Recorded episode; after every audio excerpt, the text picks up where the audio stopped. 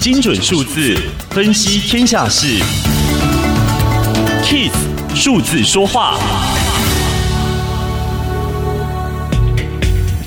漫威影业第一部由华人主演的超级英雄电影日前上映，原本网络舆论并不看好，结果却意外大卖。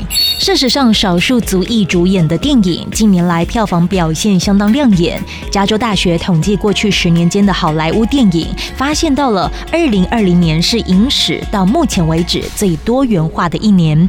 前两百大卖座电影当中，多达百分之四十由少数族裔领衔主演，而二零一八一九年平均只有百分之二十七。二零二零年前十大卖座电影当中，就有八部至少有百分之三十。非白人演员，而票房最差的前十部电影，演员阵容正巧也是最缺乏多样性的。以上资讯由天下杂志提供，Kiss Radio 与您一起用数字掌握天下事。